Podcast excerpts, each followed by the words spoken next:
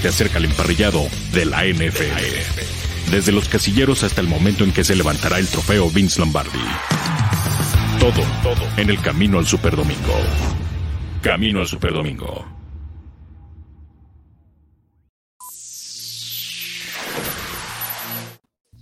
Hola, ¿qué tal? Muy buenas tardes. Bienvenidos a este programa Camino al Superdomingo.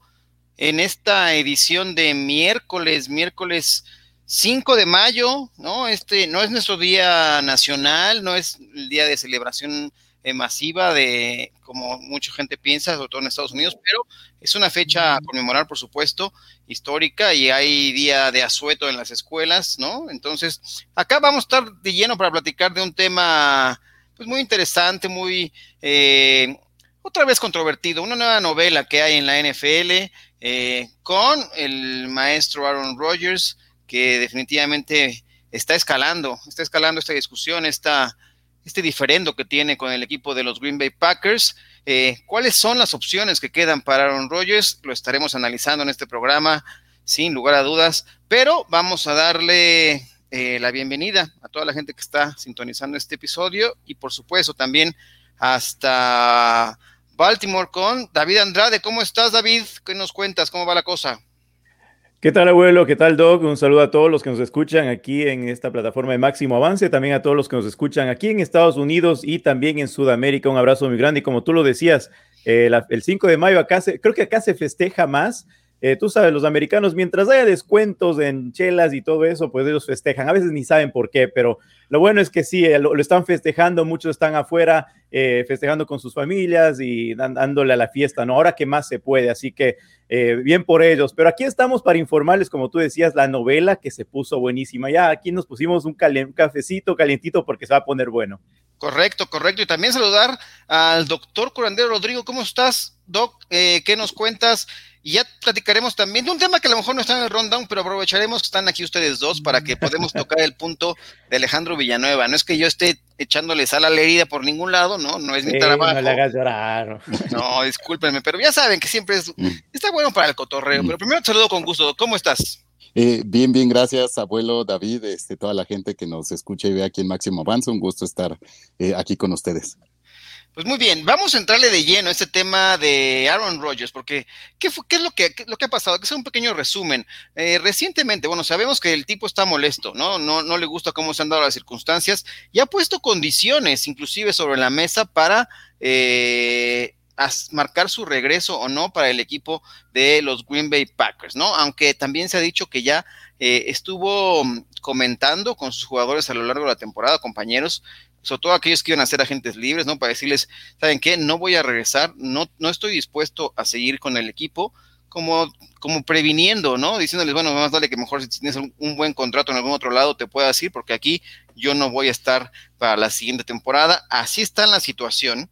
Y esto se explotó eh, días, o en pleno día de draft, ¿no? Justamente el jueves pasado es cuando explota la noticia, Adam Schefter y otros analistas rompen esta situación de que habían notificado prácticamente a sus compañeros y a cierto círculo cercano que no estaba dispuesto a regresar a los Green Bay Packers y, bueno, inclusive eh, está sabiéndose cuáles serían las opciones, si habría una negociación, aunque sabemos que es muy complicado, ¿eh? salga un coreback franquicia, nos lo ha comentado también Ian Roundtree a lo largo de eh, la cobertura que hubo, un coreback de su calidad, no un jugador franquicia con esos tamaños y con esos números, difícilmente se puede ser, puede ser negociado, a menos que llegue una extraordinaria oferta, pero hay que considerar que también él está bajo contrato.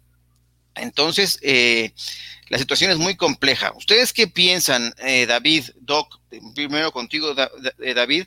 Eh, ¿Qué piensas de la situación y cuál es tu lectura a estos días que ya han pasado y con las circunstancias que también hoy se conoce que los Green Bay Packers están un tanto molestos porque creen que hubo equipos que a lo largo del fin de semana del draft estuvieron en contacto con Aaron Rodgers en una especie de tampering, ¿no? Que aunque no se puede, es un, tema que no se puede demostrar, están por ahí señalando que hay quienes ya se acercaron con él para explorar un posible trade. Sí, este, la situación de Aaron Rodgers es una situación un poco tóxica, ¿no? Que se vive en Green Bay. Mira, primero que nada, lo que apuntaban al, al nuevo mariscal de campo eh, que era Jordan Love. Básicamente él está fuera de este rollo, o sea, no tiene, no tiene culpa. Por el lado de Aaron Rodgers, si yo soy Aaron Rodgers, primero no me tendría que preocupar por quién está detrás mío, porque para ser mejor que Aaron Rodgers le va a tomar muchísimo tiempo a cualquier mariscal de campo. Aaron Rodgers eh, él está como que frustrado, se ofuscó de lo que se hizo público en estos comentarios. Ahora, esa situación con el general manager sí se puso más complicada ahora, esta vez que estuvo en el, por, el, por derby, ¿no? Y lo de Aaron Rodgers, yo creo que se, hay, gente que está diciendo, no, pues ya, que, que o, si se quiere ir, que se vaya, simplemente. Y pues él, él, él está con esa, esa, esa visión de que ya quiere la vida de Hollywood, ¿no? Con esto de Jeopardy, que él puede hacer las dos cosas a la vez Aaron Rodgers, tú, lo acabas de decir, tiene contrato, pero no está contento en el equipo. O sea, todo lo que se hizo en, Green Bay los últimos, desde el año pasado, ok, pongámosle el año pasado, a él nadie le avisó que iban a, traer un mariscal de campo. Por lo menos, si tú te pones a pensar lo que pasó con Garoppolo, ¿no? O sea, él, eh, le trajeron a Trey Lance y dijeron, bueno, pues la primera persona que le mandó su mensajito fue el mismo Garoppolo a Jordan Love nadie le llamó, ni siquiera le dijeron, mira, Aaron Rodgers, vamos a traer un... Desde ella se puso todo complicado. Entonces Aaron Rodgers está como que hay un betrayal de parte de del, del, manager y ahora le está pidiendo la cabeza de él. Si es que yo me quedo, pero se va él, ¿no? Entonces se puso más complicada la situación. Y se vale, Doc, que alguien tu coreback estrella, por más que sea el jugador franquicia el que te ha dado un título, eh, se vale que pida la cabeza de Brian Gutenkost, eh, el gerente general del equipo, para condicionar su regreso al equipo. ¿Cómo lo ves tú en esa, circunstancia? Pues de hecho él mismo eh, creo que lo insinuó, lo mencionó y pues también este, lo están comparando con el caso de, Jordan, ¿no? Con el gerente general de los Bulls eh, en esa época. Y, bueno, pues sabemos que, que, Rogers es alguien, este, base fundamental en, en el equipo y ya en la ciudad de, Green Bay y este y pues se siente en ese nivel de, exigencia no de, sentirse valorado de, de, que lo apoyen, de que le construyan lo que él quiere alrededor y, no que lo esté escogiendo inclusive el gerente general al, draft, a los jugadores, agentes libres y todo, ¿no? Entonces, eh, pues yo creo que sí tendrían que en Green Bay valorar, ¿no? Si, si realmente Rogers es el indicado y hay que cumplir sus, sus eh, peticiones, expectativas, inclusive caprichos para que él pueda pueda estar ahí, pero creo que lo que ha llamado la atención de Roger los últimos años es eh, temporadas espectaculares, números espectaculares a lo, a lo, que nos tiene acostumbrados, pero llega el juego de campeonato y, y, no, lo, no logra dar el siguiente paso, ¿no? Entonces, creo que eso también eh, está haciendo pensar a Green Bay su siguiente decisión, ¿no? Porque además, eh, justamente eh, en la condición esta que pone que si se va el gerente general o no, inclusive amaga con el tema de decir, bueno, si no, me retiro. Si sigue él, eh, yo, si no me hay alguna negociación, estoy soy capaz de retirarme de la NFL. fíjate que me, gustaría que escucháramos una reacción de un jugador que tú conoces muy bien, bueno, los dos deben conocerlo muy bien, Terry Bradshaw, pero tú tienes muy una afinidad con él, ¿no, Doc? Pero una reacción del legendario coreback de los Steelers a este a esta condicionante, esta situación en la que se encuentra hoy eh, Aaron Rodgers molesto, inclusive tocando el punto que decía David de, Jordan Love, que no le dijeron. ¿Qué dice eh, Terry Bradshaw al respecto de, esta situación de molestia de, de Aaron Rodgers? With him being that upset shows me just how weak he is. Who the hell cares who you draft? I mean, I never. Is a three-time MVP in the league, and he's worried about this guy they drafted last year at number one. Now I don't know what was said behind the scenes. I don't know what if he said, "Look, I'll play this year, and then I want out of here," and they said, "Fine." Then he's the MVP in the league. I don't know. None of us know, uh, unless he told. Claro, ¿no? O sea, ¿cómo, de qué, cómo carajo, de qué te preocupa de que seleccionen o no? No tienen por, o sea, evidentemente no tendrían por qué decirle cuáles son los planes, ¿no? A lo mejor por cortesía, va, está bien. No es trabajo del gerente general pedirle permiso al coreback que tienes ahí disponible, porque bueno, su chamba es pensar en la construcción del roster a largo plazo. Pero ahí está muy claro lo que dice Terry Bradshaw. O sea, ¿Te preocupa realmente que seleccionen a un jugador en la primera ronda? Realmente, después él puso los ejemplos. En su carrera, él enfrentó situaciones en que también le llevaron gente y él respondió en el campo y dijo, bueno, a mí no me importaba, yo estaba realmente bajo ese mismo el escrutinio o la crítica y yo me dedicaba a trabajar. ¿Qué piensas de estas declaraciones, David? Lo que pasa, eso que te decía, o sea, no tiene que preocuparse. ¿Qué se preocupa? Es Aaron Rodgers. No se, se, debería preocupar si le dicen, mira, vamos a traer a Russell Wilson, un, quarterback de ese calibre. No, él no se está preocupando por eso. Él ni siquiera le preocupa de que lo que va a hacer eh, John, aparte que a él le costó tres años estar al lado de Brett Favre. Él sabe lo que se trata, estar atrás de un jugador de ese calibre. Ahora, e, él no se está preocupando por eso. Muchos, mucha gente está comentando, esos comentarios son ciertos. Mucha gente dice, ya, pues ya que deje de llorar, ¿no? O sea, eh, por favor, eh, Aaron Rodgers, o te, o te vas de, a dedicarte a Hollywood, o te vas a dedicarte a tu, a tu novia que quiere hacer una familia, que es lo que estaba diciendo él, o simplemente, mira, aparte de eso, abuelo y Doc, eh, Aaron Rodgers es una persona muy difícil de, de, de, entablar una, una, conversación, hacer un business, porque se ha dado mucho los casos y se ha dado en la interna mismo de que es un hombre difícil de tratar, especialmente temas de, esta, de este tipo, ¿no? Entonces el, el, carácter de Aaron Rodgers no se presta, mucho menos en este momento, para negociar algo similar. Ahora, ¿ven factible el retiro de Aaron Rodgers de cumplir su amenaza o es simplemente una amenaza al aire? ¿Será hombre de palabra y decir, bueno, yo dudo mucho que el equipo de los Green Bay Packers va a decir, bueno, se va al gerente general para que se quede Aaron Rodgers. ¿Tú cómo ves esa opción? ¿Es viable que se retire Aaron Rodgers, Doc? Yo creo que eh, en algún momento sí pensábamos mucho en la situación de que eh, estos comentarios, amenazas pudieran ser reales, eh, vimos el caso de Brett Favre, yo creo que esa gran telenovela donde se retiraba, regresaba y así. Entonces, este, pero en años recientes, pues hemos visto, yo creo que el caso de Tony Romo, el caso de Drew Brees, donde por diferentes situaciones toman la decisión y se retiran, ¿no? Entonces, eh, eh, tratando de pensar qué hay en la cabeza de ellos, ¿no? alguien como Aaron Rodgers, lejos de escándalos, de situaciones malas fuera del campo, pues con muchísimo dinero, patrocinios, futuro, tal vez en la televisión y cosas así, eh, pues sí, eh, estará buscando algún campeonato más, pero tal vez ya no es tanta la motivación, ¿no? Eh, yo creo que, por ejemplo, el caso de Brady era lograr un campeonato con otro equipo, este, hacer algo que nunca lo alcanzarían, romper los récords de Drew Brees, o el caso de Belichick, romper el récord de Don Shula, pero tal vez la, la, la, la, motivación de Aaron Rodgers ya no es la misma, ¿no? Entonces, a mí no me sorprendería en absoluto que él le diera un retiro.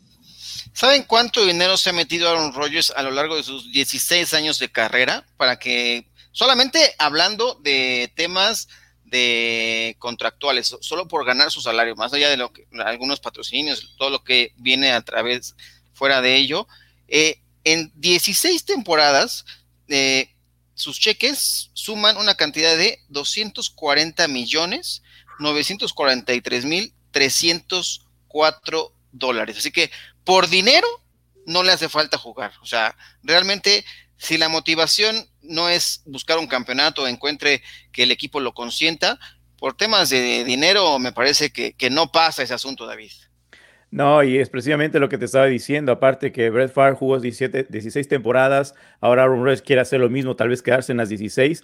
Y lo que te decía antes, esto, esto ya se volvió algo muy mediático con el tema de Aaron Rodgers, aparte de lo que no, no le he visto mucho en acción, vi solamente highlights de cómo está haciendo en el programa este de Jeopardy y la gente está pensando que él, lo está haciendo al estilo, eh, al estilo, eh, la, la ¿cómo se llaman? En Inglaterra, ¿no? Eh, lo que pasó con el Prince Harry. Él sería el Prince Harry de los Green Bay Packers, está enojado con la familia. Aparte que hay un problema que él, él venía acarreando, eh, problema familiar que son muy religiosos y él no iba mucho con esa situación, se dedicó a jugar fútbol y es lo que le gusta el jugar al fútbol. Entonces, eh, en Wisconsin nosotros sabemos, no es un lugar donde se vive el deporte como lo vemos en Chicago, Detroit, Nueva York. O sea, Wisconsin es algo diferente es muy diferente. Tal vez él ya, le tomó el tiempo, ¿no? Se, cansó, no sé. Y como decía, él es el Prince Harry de los Green Bay Packers. Quiere dedicarse a Hollywood, hacer sus programas de Jeopardy. De dinero no está preocupado. No le veo motivado, o sea, no le veo que se va a quedar en Green Bay. No le veo así de ninguna forma. Mira, vamos a dar eh, paso ahora a algunos de los comentarios de la gente que nos acompaña en este programa y los saludamos con muchísimo gusto. Qué bueno que ya están por acá. Empezando con eh, Manuel Calle, ¿no? Eh, no falta, está ahí siempre presente. Dice: Hola chicos, Aaron Rodgers quiere irse de Green Bay está bien. Si se quiere jugar una temporada más, debe jugar o será posiblemente el adiós a la NFL. Todo puede suceder. Es la mejor leyenda. Bueno, ahí habría que, que, que checar qué tanto está, ¿no? Indira Guzmán también dice, hola a todos, eh, saludos desde Sur y buen tema, espero su actitud no le dé resultado similar al de Sean, eh, qué bueno, cuando alguien quiere deshacerse de ti, buscando, encuentran. Uy, no vaya a ser que ahora aparezca alguna noticia escandalosa en torno a Aaron Rodgers. Esperemos que no, hasta el momento no ha surgido. Y ya la, última polémica es que, bueno, ya lo decías tú un poco, Doc, eh, justamente ese término de compararlo con Jerry Krause, él lo utilizó en un chat con algunos, no sé si compañeros, pero él utilizó y así describió al, gerente eh, del equipo, ¿no? Entonces, eh, me parece que está, está tratando de forzar una salida que ya veremos. Hay equipos que han estado interesados, que es lo que hoy acostaba en el equipo, ¿no? El tampering. Es un caso muy difícil de comprobar, ¿no? Porque él está bajo contrato, pero habría que ver. Dice Jesús Niebla.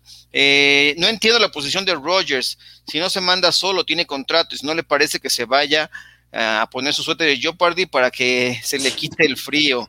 Es correcto, el pecho frío. Eh, hay que ponerle refuerzo a los, al buen, buen suéter de, Aaron Rodgers. José Ochoa dice, cuando Green Bay lo seleccionó a él, Brett Lorenzo, no sé pronunciar far, no se molestó. ¿Qué diva este compa? Pues sí, hay quienes no toman a bien, como ya decías también tú, este David. Eh, y ahorita vamos a hablar más adelante el tema de, de Jimmy Garoppolo con Trey Lance, porque hoy hay declaraciones también del gerente, del dueño del equipo hablando al respecto, pero esto será un poco más adelante. Go Pack Go, dice por acá. Eh, por supuesto que se molestó, de hecho, lo trató bastante mal al principio. Eh, es un tema que hemos hablado, la verdad es que muchos eh, creen que es no es responsabilidad de los, de los veteranos enseñarle a los, a los corebacks novatos cómo es el proceso. Tendrán que aprenderlo por su cuenta, tendrán que estar con los ojos muy bien abiertos para saber ver y estudiar cómo se prepara un coreback en la NFL, pero no esperen los jugadores novatos recién, ¿no? Por eso hay novatadas, por eso hay, los tratan mal, porque pues vienes a, es una amenaza para tu forma de, para una forma de, ganarte la vida, ¿no?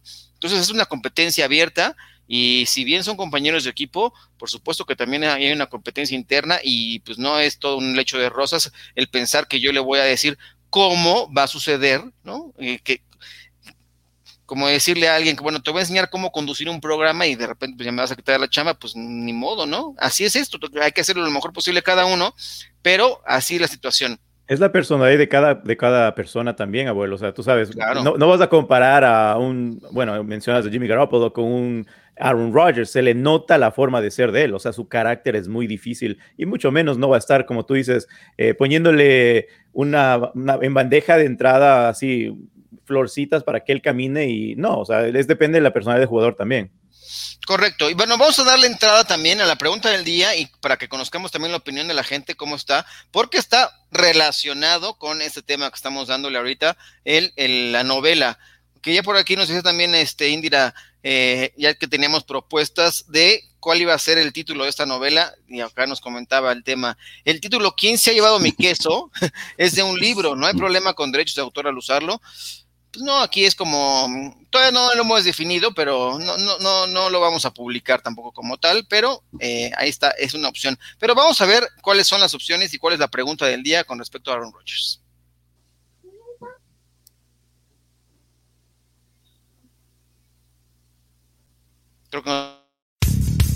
La encuesta del día. Camino al Superdomingo. Por un momento pensé que ya nos había abandonado la producción, pero no, ahí está. Vamos con la pregunta del día y dice de la siguiente manera. Y les preguntamos a ustedes y por favor participen. Está colgado aquí nuestra comunidad de, YouTube y también en la cuenta de Twitter. ¿Cuál crees que sea el desenlace de la novela que ya tenemos por acá otro, otra, otra propuesta de título eh, entre Aaron Rodgers y los Green Bay Packers? ¿Qué pasará? Las opciones son A. Se arrepiente regresa y juega en Green Bay. Eh, opción B corren al gerente y regresa, campante, triunfante. Opción C, jugará en otro equipo.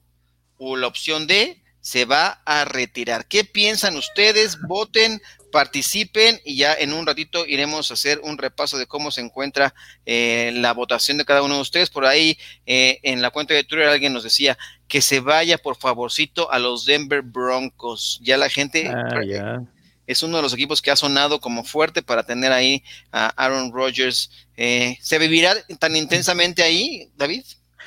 Eh, no sé, está, e, eso es lo que están, eh, el tema bien calientito. Me gustó lo que, mira, haciendo referencia a eso, lo que decía José Ochoa, que qué diva, ¿no? Y en verdad se ve como una diva y eso es lo que está cayendo mal a mucha gente, ¿no? Se está enojando, se está frustrando. Eso, eso de en, en pleno draft mandar un comentario mientras, mientras él estaba en el derby pasándola bien con sus amigos, eh, fuera de lo, o sea, fuera lo común, ¿no? Mandar un comentario y decir, mm, no me siento bien, o sea, y eso ya es un tema mucho, muy hollywoodense, ¿no? De, parte de Aaron Rodgers. Y eso es lo que está cayendo mal a mucha gente en el que se está enfocando muy bien en el fútbol americano en sí. Entonces, lo que me gustó que dijo José Ochoa, es muy, muy viva se está aportando Aaron Rodgers ya. Sí, aquí dice Indra Guzmán. Eh, al señor Alonso, Aaron se está preparando para un reality del estilo Jenner Kardashian, por eso va Jeopardy a ver cómo retrata. Igual tiene que hacerse cirugías por todos lados como las Kardashian, ahora va a estar todo, todo plástico. Doc, ¿hace cirugías plásticas para recomendarlo? No, pues eh, ese no es mi, mi, mi especialidad, pero pues eh, por más cirugías plásticas que pudiera hacerse, jamás llegaría a ser tan guapo como Big Ben.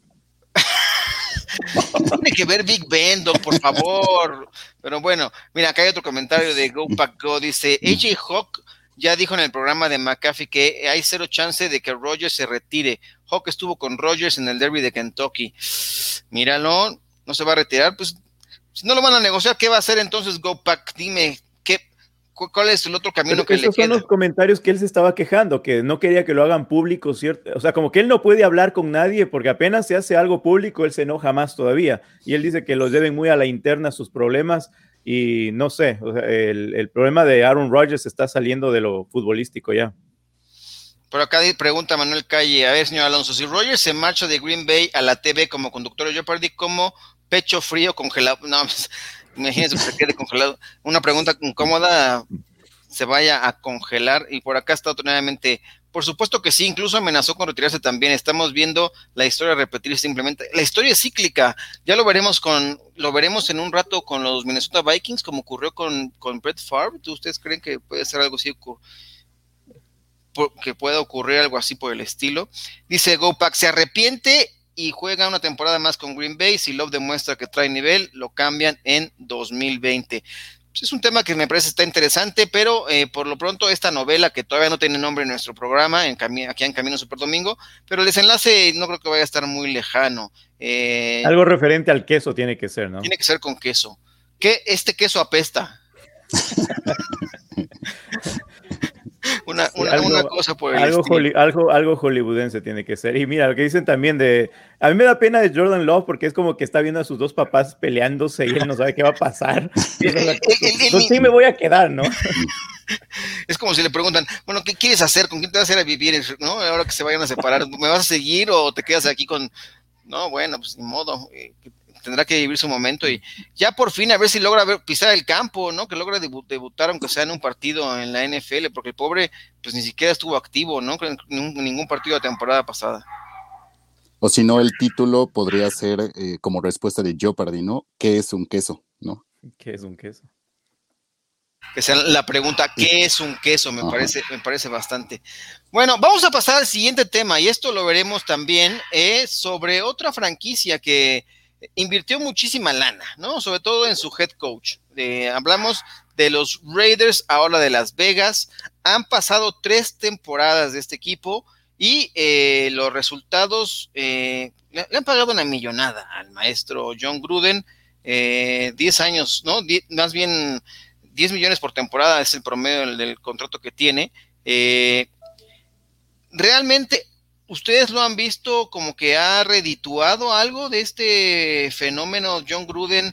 Eh, ¿Ha valido la pena un contrato multianual y con esa cifra estratosférica de dinero, eh, crees que esté satisfecho la familia Davis con, con lo que ha hecho John Gruden al momento, David? Lo que pasa es que se, mira como un conformismo en la franquicia, eh, haciendo referencia a otros deportes. De los Raiders ya se está haciendo como un equipo de media tabla. O sea, no, no esperas ni que baje, o sea, se quede en último ni que vaya a ser élite, ¿no? Un equipo de media tabla, pues y ahí estuvo. Aparte que fue uno de los, según mucha gente, fue uno de los perdedores en el draft. Y esto se dio porque vimos que Gus Bradley fue el, el coordinador defensivo que trajeron este año. Pasó tres años en Seattle, Jaguars y vino acá ahora a Raiders.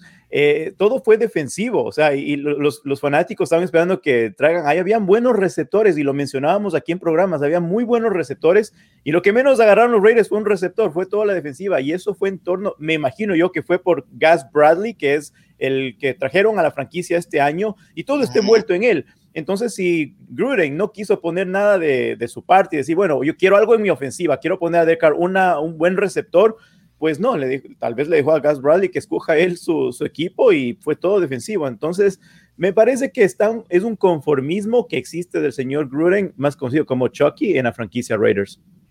Una marca de 19 ganados y 29 perdidos en tres temporadas. Hacemos un recuento.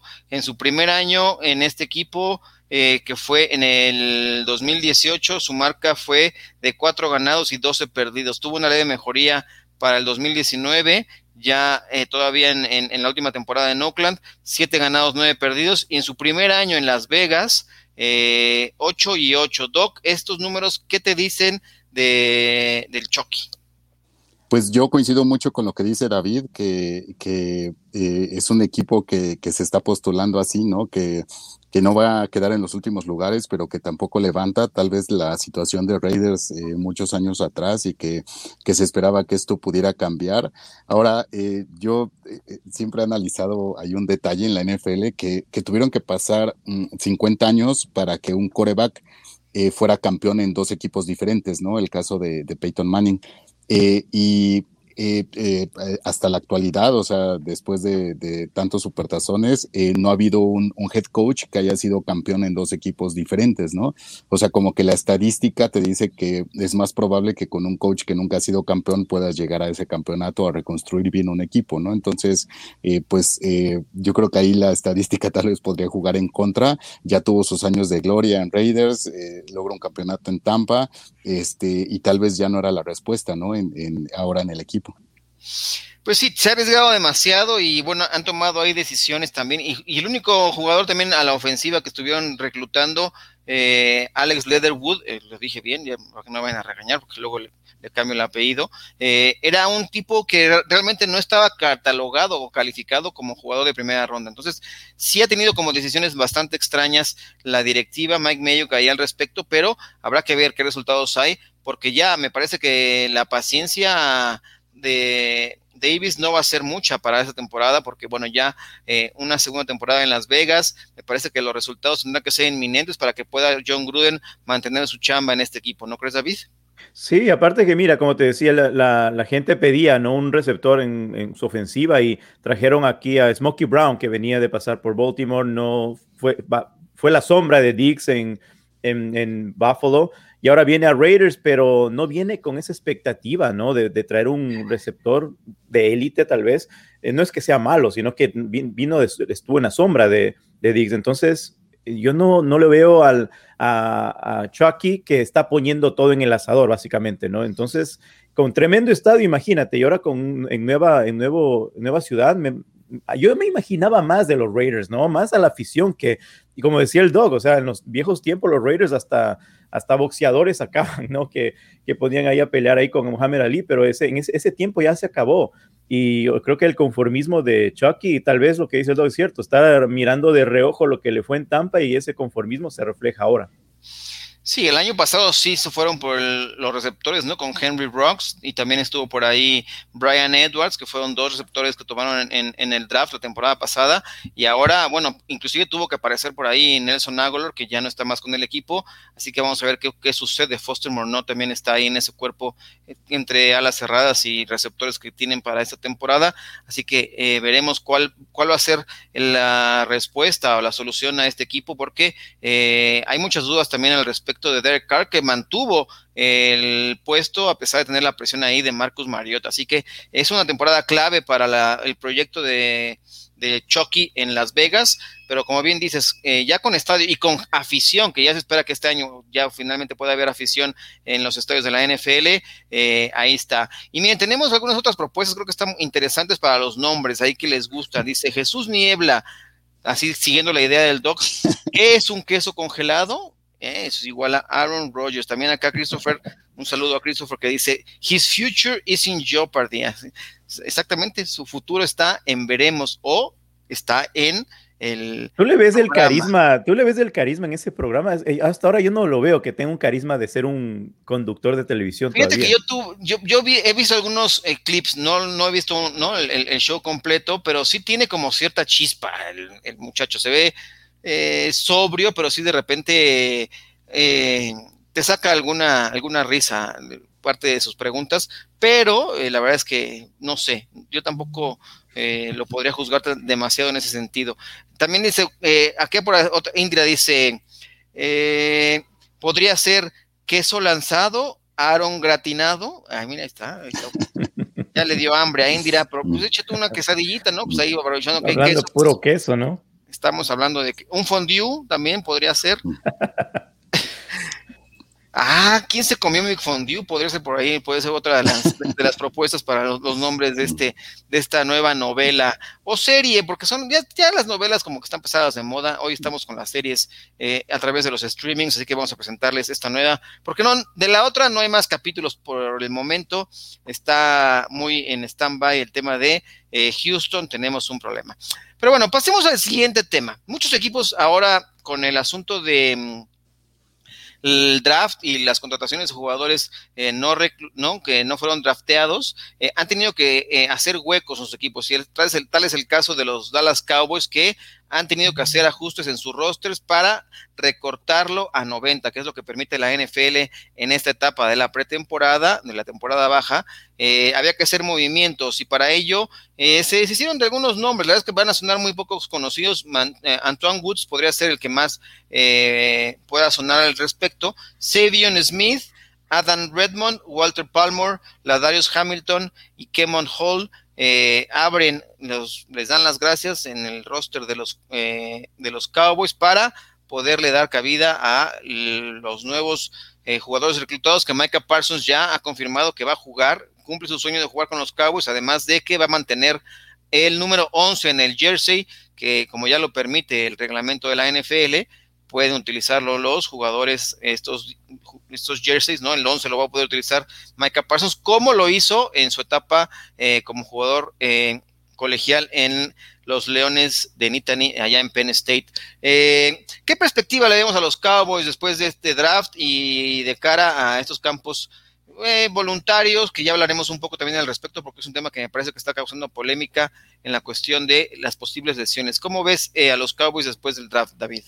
Bueno, primero, los Cowboys fueron uno de los puntos altos que se llevaron el draft, agarraron lo que necesitaban, ir por, por defensiva. Lo que sí me sorprende es de Antoine Woods.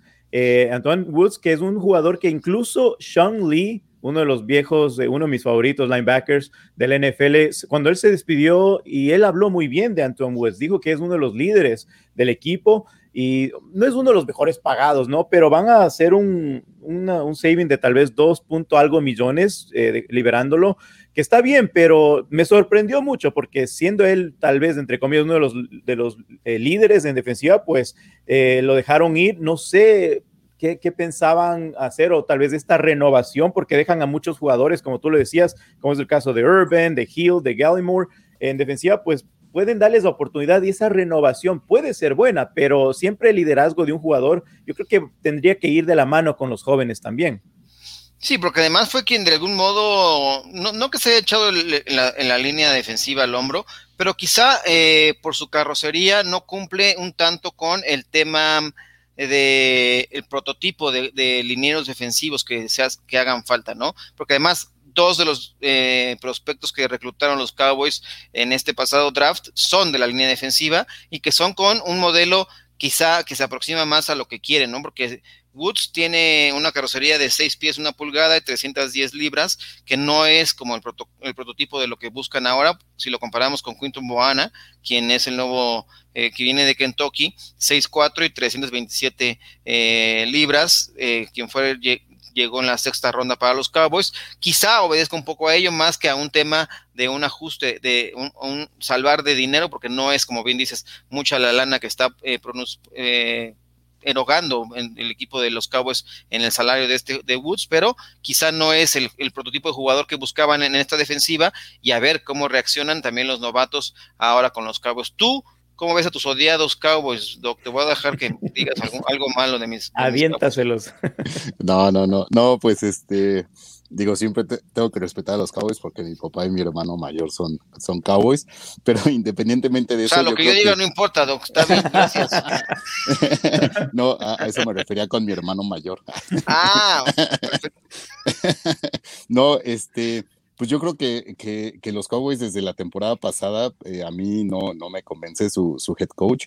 Eh, la, la, defensiva era el punto en contra, eh, la ofensiva hasta el momento en que, en que se lastima Prescott iba marchando de una forma impresionante. Obviamente toda la cuestión de la línea ofensiva y lesiones afectó mucho y eso también fue demasiado peso para, para, para Ezequiel, eh, eh, para montarse el equipo en los hombros y poderlo sacar adelante.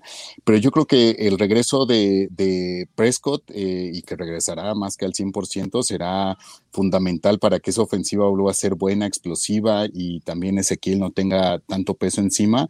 Pero pues para mí la interrogante sigue siendo el head coach y la defensiva.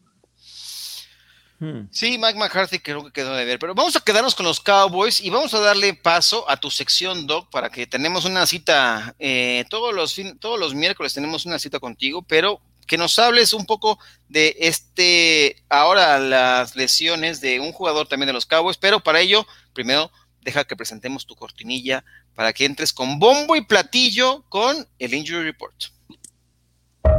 Injury Report. Las lesiones de la semana. De la semana.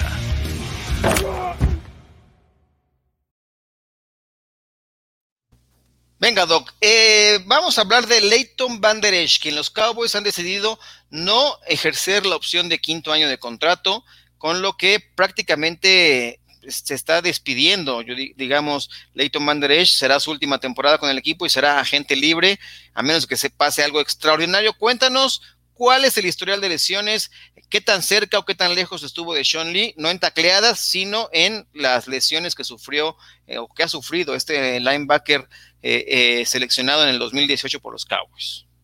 Sí, pues él eh, es un jugador bastante joven, eh, eh, como hemos comentado, la posición de linebacker y sobre todo la moderna es una posición muy agresiva y que requiere mucha inteligencia para no dejarse llevar por esa, por esa situación y no querer hacer todo en la defensiva, ¿no? Él, él como NCAA en el 2000 16 tuvo una lesión de ligamento colateral de la rodilla, ya en el 2018 en la NFL un esguince de tobillo y en el mismo 2018 una lesión en la ingle.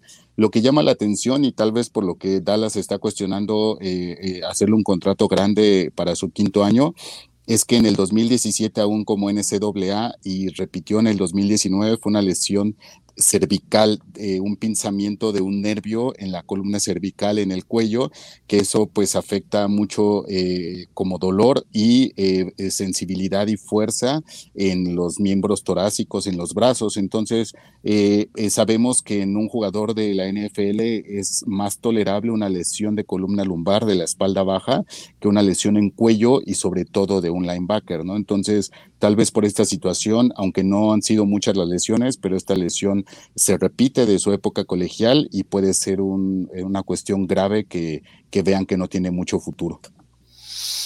Entonces, eh, ay, bueno, no llores, abuelo, no llores. Mira, lo que pasa es que aparte con lo que dice, sí, lo que dice Doug es, eh, yo me quedé con eso la vez pasada que hablamos de lo mismo de Sean Lee, es un jugador, ah, bueno, está joven, ¿no? 25 años, pero el, el metabolismo de la gente, de los jugadores, no, no siempre es igual, yo creo que ahí va una cosa de genes también, ¿no? Y a él se le ve que para la edad tener tantas lesiones eh, está un poquito difícil, ¿verdad, Doc? Sí, esa es la cuestión. Está muy joven y con una lesión eh, ya que haya repetido del colegial y es diferente, no sé, cuando se rompe un menisco, ligamento cruzado en la rodilla en el colegial y repite en NFL y poder eh, evitar que tenga secuelas de esto, pero una lesión en el cuello eh, que puede ser quirúrgica, la forma en que evolucione, este sí puede disminuir mucho su nivel de juego y sus años como jugador. Por supuesto, pero bueno, lástima para Leighton Manderech que ojalá se pueda mantener sano esa temporada y seguir su carrera en algún otro lado, porque difícilmente lo va a hacer en los Cowboys, ¿no? Y no menos después de lo que ocurrió en el draft con el equipo de Micah Parsons y, otro linebacker que han eh, reclutado por ahí. Yo quisiera tocar un tema que también está relacionado con las lesiones y habría que ver, porque hoy la NFL ha mandado un memorándum, David, a los equipos para recordarles una situación. Hablábamos de una especie de complot o que la, el contrato colectivo les había permitido a los jugadores de algún modo eh, no reportar o que no era no, es obligatorio estar en los campos de entrenamiento voluntarios, ¿no? sobre todo en esa etapa que la, pretemporada se divide en tres fases, ¿no? En esta fase que se encuentran ahorita, eh, no están obligados a reportarse, pero hay una situación, ¿no? Y justamente hay un caso de eh, los Denver Broncos.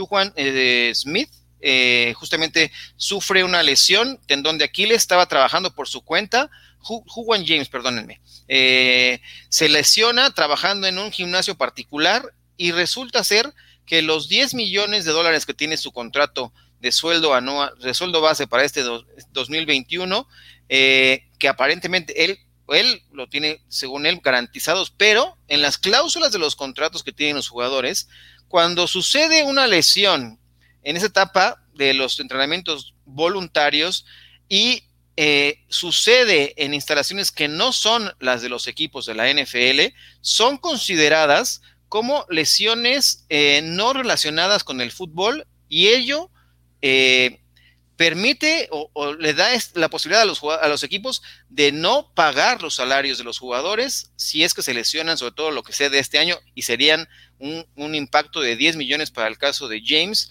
Eh, y por eso hoy manda a la NFL un memorándum para todos los directivos, entrenadores, de, para que le recuerden a, sus jugadores esta situación, porque hay mucha gente que se ha expresado que no está sorprendidos de que no estén cubiertos por esta situación. ¿Qué piensas Doc, y también David al respecto de esta situación de lesiones fuera de las instalaciones de los equipos. Pues eh, yo digo que, que ahí sí, eh, pues digo, tienes a, un séquito, ¿no? De, asistentes, tu agente, abogados que, que te pueden leer eh, tu contrato y decirte exactamente qué sí puedes hacer y exactamente qué no debes de hacer. Entonces yo creo que sí es mucha responsabilidad de, del jugador, ¿no? Este, qué, qué, está haciendo y dónde lo hace, ¿no? Y más si ahorita ya están abiertos las instalaciones y él puede ir a cumplir este todo su trabajo ahí, eh, que obviamente será más completo que cualquier instalación que pueda tener en casa, entonces hacerlo, ¿no? Porque pues bueno, puede ir de, por medio tu, tu, carrera, tu contrato, eh, un pago muy importante, entonces, este, y pues eh, digo, las lesiones llegan así en el peor momento, así de fácil, y pues una lesión que lo va a dejar fuera toda la temporada es, lo que te iba a preguntar, eh, porque hay, versiones que inclusive están pensando que eh, podría regresar al final de la temporada, pero es una lesión muy compleja y entonces eh, es una es muy lejana esa opción, ¿no, Doc? O sea, yéndole bien, bien, se estaría recuperando para octubre, noviembre. Entonces, yo no sé quién podría esperarlo tanto tiempo, ¿no? Este, para empezar. Eh, y luego, pues eso es recuperarse de, la lesión sin que haya una sola pausa, una sola complicación y en un tiempo así perfecto, ¿no? Pero si algo se complica, algo, algo se retrasa y luego cuando regrese le falte nivel de juego, obviamente, pues yo veo muy poco factible que, pueda ser un factor eh, regresando para octubre, noviembre. Oye, David, ¿esto destrabará este especie de boicot que habían establecido los jugadores de trabajar por su cuenta el hecho de que hagan válida esta opción del contrato los Broncos y dejen sin sus 10 millones de dólares a, James, eh, esto nos llevará a ver un reporte masivo de jugadores a las instalaciones para esos trabajos voluntarios de, que, que tiene esta etapa de la pretemporada? Sabes que yo leí la carta y estaba un poquito eh, difícil, ¿no? Salpicaba bastante el tema contractual. yo creo que sí le van a pagar, yo creo que los equipos van a cuidar de sus jugadores, más cuando se dieron el tema del COVID, ¿no? Todo el mundo entrenaba en sus casas, en el backyard, se iban a las, al parque y habían, yo me recuerdo bastante cuando hubo eh, mucha, eh, le criticaban bastante a Lamar Jackson cuando hacía con sus amigos, iba a correr en la calle, iba, saltaba un bote en la playa y es muy difícil para un mariscal de campo de la franquicia estar exponiéndose a este tipo de cosas, era un poquito difícil. Ahora, lo de él es muy, muy diferente. Y yo escuchaba a Pat McAfee una, hablando de este tema y estaba dando como una anécdota que a muchos jugadores les daban, les daba por lesionarse entrenando en sus casas o gimnasios particulares y decían que a veces eh, dicen que no está bien, o sea, conscientemente del, problema, pero a veces decían que sentían dolorcitos, ¿no? En la rodilla o en el pie, pateando que, jugando con sus amigos, pero se iban apenas a, a, las instalaciones de sus equipos y daban como tres pataditas para decir, oh, algo me pasó, o quejarse, ¿no? Eso era como que en la vieja escuela que pasaba muchas veces porque sabían que el tema contractual era muy importante en ese aspecto. Y sí, tiene razón NFL, porque tienen que... Eh, entrenar donde, donde ellos están, están protegidos sus jugadores, ¿no? Pero ahora lo del COVID cambió mucho, abuelo y Doc, eh, bastante cambió lo del COVID. El tema del COVID le, demostró a la gente que los, jugadores y atletas pueden entrenar en sus casas, pueden entrenar en otros eh, centros particulares. Ahora como que se está contradiciendo y lo que tú dices va a haber un boicot muy grande porque va a haber muchos jugadores que van a ir en contra de esto. Lo que sí, yo, creo que los Denver Broncos no lo van a dejar o desamparar a su jugador, yo creo que sí le van a pagar. Sí, o sea, el tema es que podrían, o sea, si ejecutan el pie de la letra del contrato, pueden decir, sabes que aquí está la cláusula, esa se consideraría una lesión no, de, no relacionada con el fútbol y podría ser. Yo tampoco creo que vaya a ser tal el caso, pero es una de las opciones que están manejando que pudieran, sobre todo porque se trata de un sueldo eh, de un jugador ya ya veterano un tackle ofensivo, ¿no? Entonces, eh, ahí están las condiciones, a ver qué sucede. es tú, hablabas, de una presión, ¿verdad? Que va a haber una presión a los jugadores de que regresen todos y decir como un miedo, ¿no? Híjole, ahora mejor voy a entrenar en las instalaciones, ¿no? O sea, mejor me quedo ahí que me miren o tampoco van a ir a, a entrenar con, o va a haber una persona que siempre va a estar a la expectativa de lo que entrena el jugador, porque me imagino que eso va a pasar, ¿no? Que eso es lo que eso es lo que quiere la liga en realidad, ¿no? Que, que pueda estar trabajando bajo la supervisión de los encargados de, del programa de acondicionamiento físico, ¿no? Que eso es lo que quieren. Y por eso está en, en, el contrato así establecido que tiene que ser dentro de las instalaciones y bajo supervisión de gente especializada en ello pero por supuesto yo entiendo muy bien lo que dices, el tema del, de la pandemia cambió y es, el, lo, es lo que argumentan los jugadores, ¿no? Y que lo, hemos tocado en semanas previas en este programa de eh, los jugadores creen que tenían mayor, mucha mayor libertad y podían estar haciendo un programa de acondicionamiento físico en sus casas o en gimnasios cercanos y poder vivir su vida tranquilamente sin tener que estar reportando o en un eh, especie de, de, campo de entrenamiento, porque muchos no viven en el lugar donde, no, no tienen su lugar de residencia eh, primario, digamos, en donde juegan, ¿no? Entonces, eh, esas son las circunstancias las que están enfrentando ahora los jugadores, pero habría que ver cuál es la reacción, porque es un tema que está creciendo, muchos están hablando del tema porque no, no, no sabían que no estaban eh, dentro del contrato, como dentro de las garantías que existe en el contrato, un párrafo 5 que dice ahí el, contrato de eh, salario por cuestiones o garantías por lesiones. Entonces, inclusive el contrato colectivo así lo dice. En, el, capítulo de, creo que es la regla, el, el artículo 22, eh, cuando son trabajos voluntarios, no te protege si no trabajas en las instalaciones del equipo, aunque sea cuestión voluntaria. Entonces, por eso, es por eso que cada vez que hablamos del tema de que es voluntario, lo entrecomillamos, porque con estas condiciones, que si no lo tienes bien leído, pues obviamente los jugadores tienen las de perder si no se saben al pie de la letra en lo que firmaron con el contrato, ¿no? Yo creo que ahora, ahora más que nunca, yo creo que a haber jugadores que nunca lo leyeron, ahora sí lo van a leer y lo van a poner en, en bueno, al pie de la letra, ¿no? Pues sí, eh, a lo mejor ya, eh, como bien dicen por ahí, después de niño ahogado van a tapar el pozo y van a leer muy bien lo que ocurre ahí, pero bueno, así está la situación. Eh, hay otro, otro tema que quería platicar con ustedes, el tema Urban Meyer. Ahora, está como filoso, ¿no? El nuevo head coach y de los Jaguars porque eh, está limpiando la casa, ¿no? Por completo. Dicen que el lunes se dio a conocer que despidió a cuatro integrantes del staff de los Jaguars, que entre todos los, los cuatro eh, tenían 66 años de experiencia con el equipo, una renovación total aquí. Sale Andy Dengler, ¿no? Asistente del director de personal, que era Chris Driggers, director de personal, Mark Ellens, director de escauteo colegial, y Paul Roel, asistente de este último. Entonces, estos cuatro integrantes, uno de ellos, eh, Drigger, estuvo ahí desde que se creó la franquicia, está haciendo limpia ahora Urban Meyer porque eh, quiere un nuevo programa por completo ahí, quiere instalaciones de primer nivel, quiere que estén todos concentrados y se está deshaciendo de gente que eh, llegó con el origen de la franquicia. ¿Qué pensar de esto, Doc? ¿Qué te dice esto? Pues digo, al final de cuentas tienes que respetarlo y como dueño y gerente general del equipo, pues también tienes que respetarlo porque tú lo escogiste como head coach y ahora tienes que apoyar y respetar eh, esas decisiones. Eh, sé que es muy difícil, ¿no? También enfrentar eh, pues la experiencia de, de, de, todos esos años acumulados de, de, estas personas, pero también no es que estuvieran mostrando buenos resultados, ¿no? Entonces, pues a veces sí es necesario, digo, ahorita pues están todos felicitándolos por Trevor Lawrence y todo, pero fue un premio a quedar en, la peor situación de la liga, ¿no?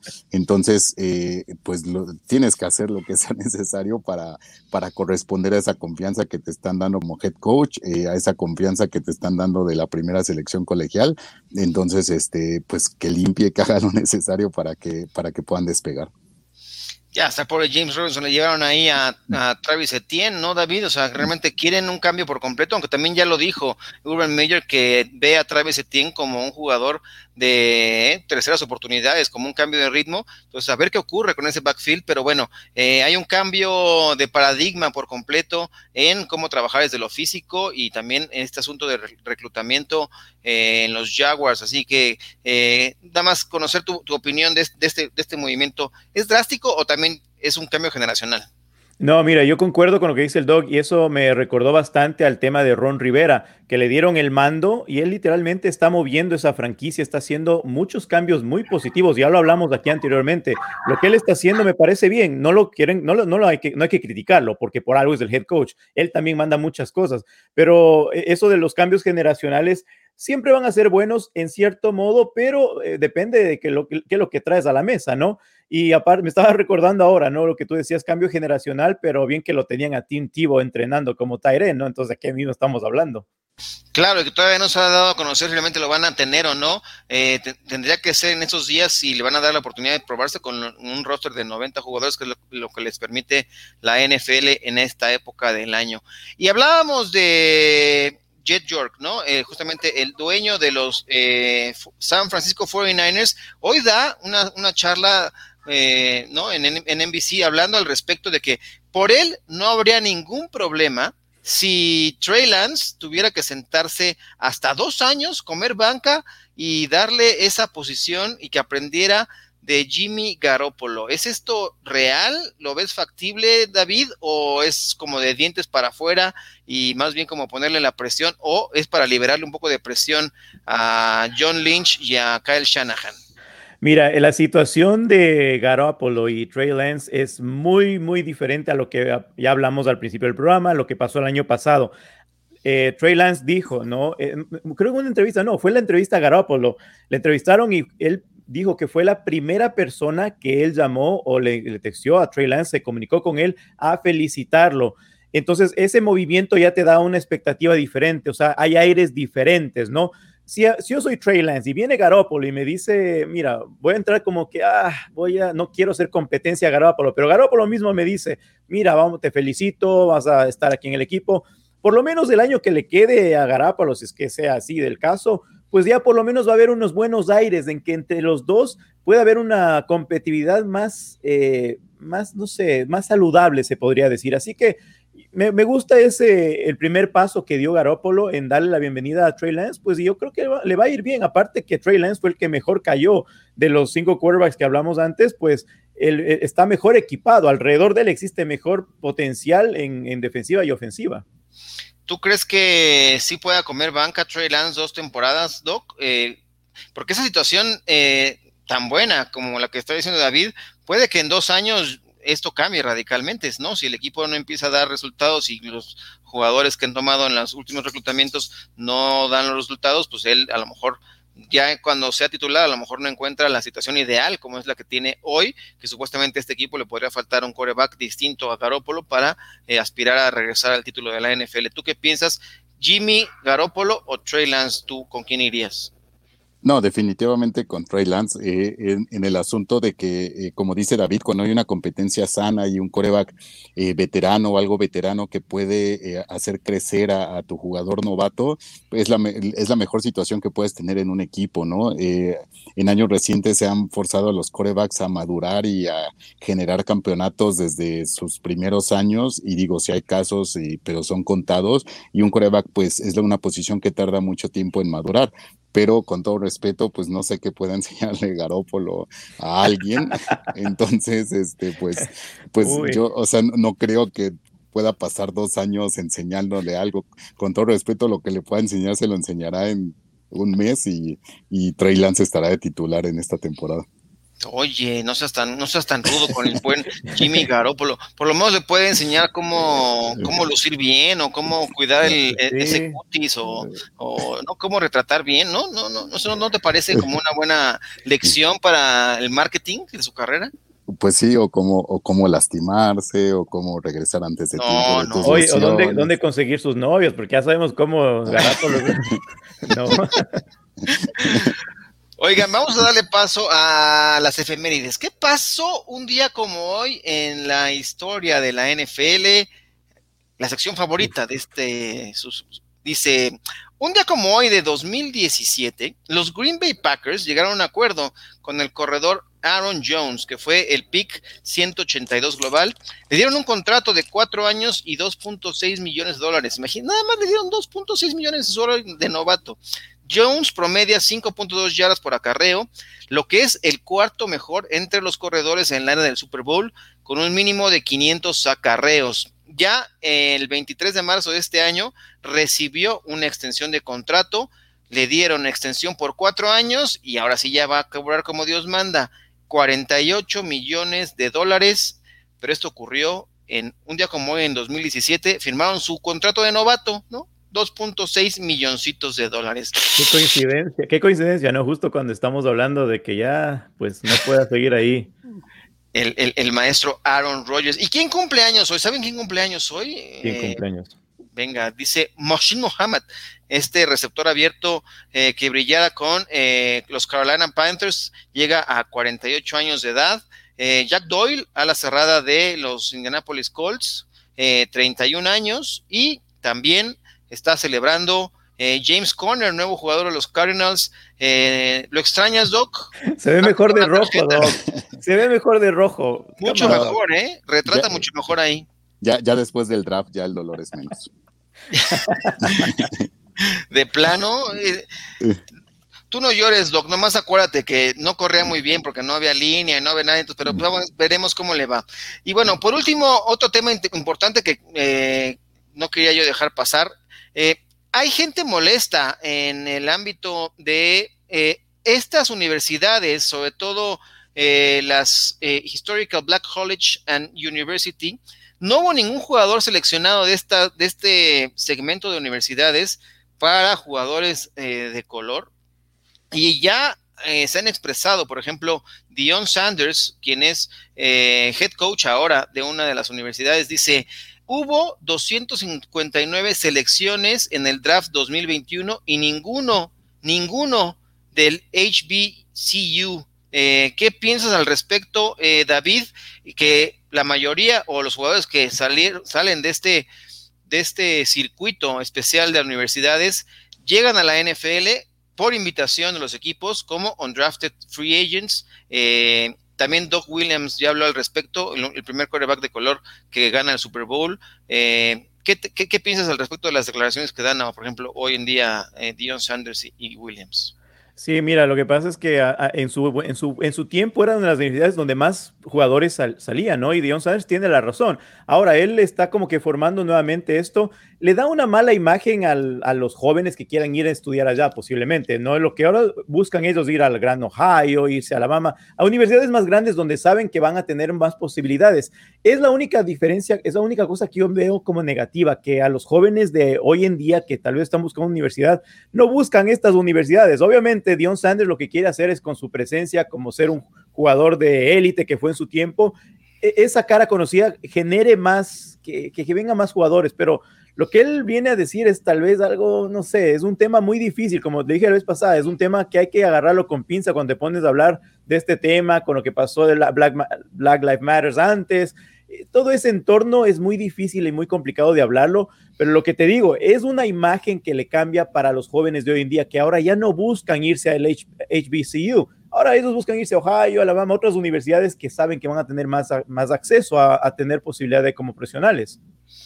Correcto, porque bueno, él está en la, es eh, head coach de la Universidad de Jackson, ¿no? Entonces ahí está. Eh, vamos a ver qué, qué, sucede.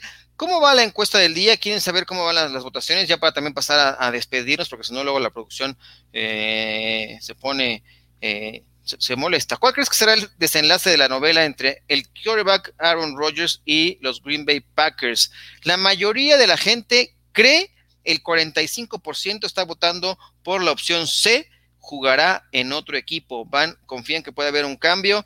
Después está el se arrepiente y juega con el 25% de la gente que votó en, en nuestra cuenta de Twitter. Eh, el 18% cree que se va a retirar y solamente el 11% dice que van a correr al general manager y regresa a jugar con eh, el equipo de los Green Bay Packers. Así que así se encuentra. Hay otros puntos de vista de cuáles son otros nombres. Por ejemplo, dice Indira Guzmán, eh, tengo el Chili Cat Aaron Cheese Bay, está un poco enredado, pero bien. Y ya nos decía hace rato que sí tenía un problema Houston, pero dice, señor Alonso, Houston tiene, sí tiene un problema y lo comparte con varios países, con costa en el Pacífico. El cohete chino tiene una caída descontrolada y entra a atmósfera el 8 de mayo, así que esto viene de otro mundo el tema, así que cuidado, que estar pendientes de las noticias. Eh, pero bueno, eh, vamos a empezar a despedirnos, compañeros. Eh, eh, doctor Curandero, por favor, vamos a despedirnos. No, pues muchísimas gracias, abuelo David. Eh, un gusto, como siempre, estar aquí, toda la gente que, que nos acompaña durante el programa. David, muchísimas gracias. ¿Tú cuál crees que vaya a ser el desenlace? Danos tu voto aquí al aire. Uh, Aaron Rodgers va a buscar nuevos aires, es por el bien del fútbol. Nosotros como fanáticos del fútbol americano lo queremos ver seguir jugando. Va a ser en otro equipo y aparte que él vende mucho en cuestión de la NFL, lo quiere, quiere tenerlo jugar en algún equipo, así que va a tener un poquito de presión ahí. Yo creo que va a buscar nuevos aires en otro equipo. Perfecto. Bueno, pues eh, muchísimas gracias a toda la gente que se conectó, a todos los que no leímos eh, los mensajes, por ahí se quedan algunos en el tintero, pero les agradecemos mucho que hayan estado en contacto y eh, que sigan aquí eh, en Camino al Superdomingo. Yo los invito a que eh, mañana nos acompañen porque tendremos eh, episodios y por supuesto para que también se retraten en, el sitio web y en todas las plataformas que tenemos con los contenidos que generamos para ustedes. Y los invitamos y agradecemos también por supuesto a la producción, a Grecia Barrios que estuvo en los controles de este programa, que hace posible la magia. Y los esperamos el día de mañana para que estén aquí en eh, Máximo Avance, en la Casa del Fútbol Americano, en otra edición de Camino al Super Domingo. Nos vemos.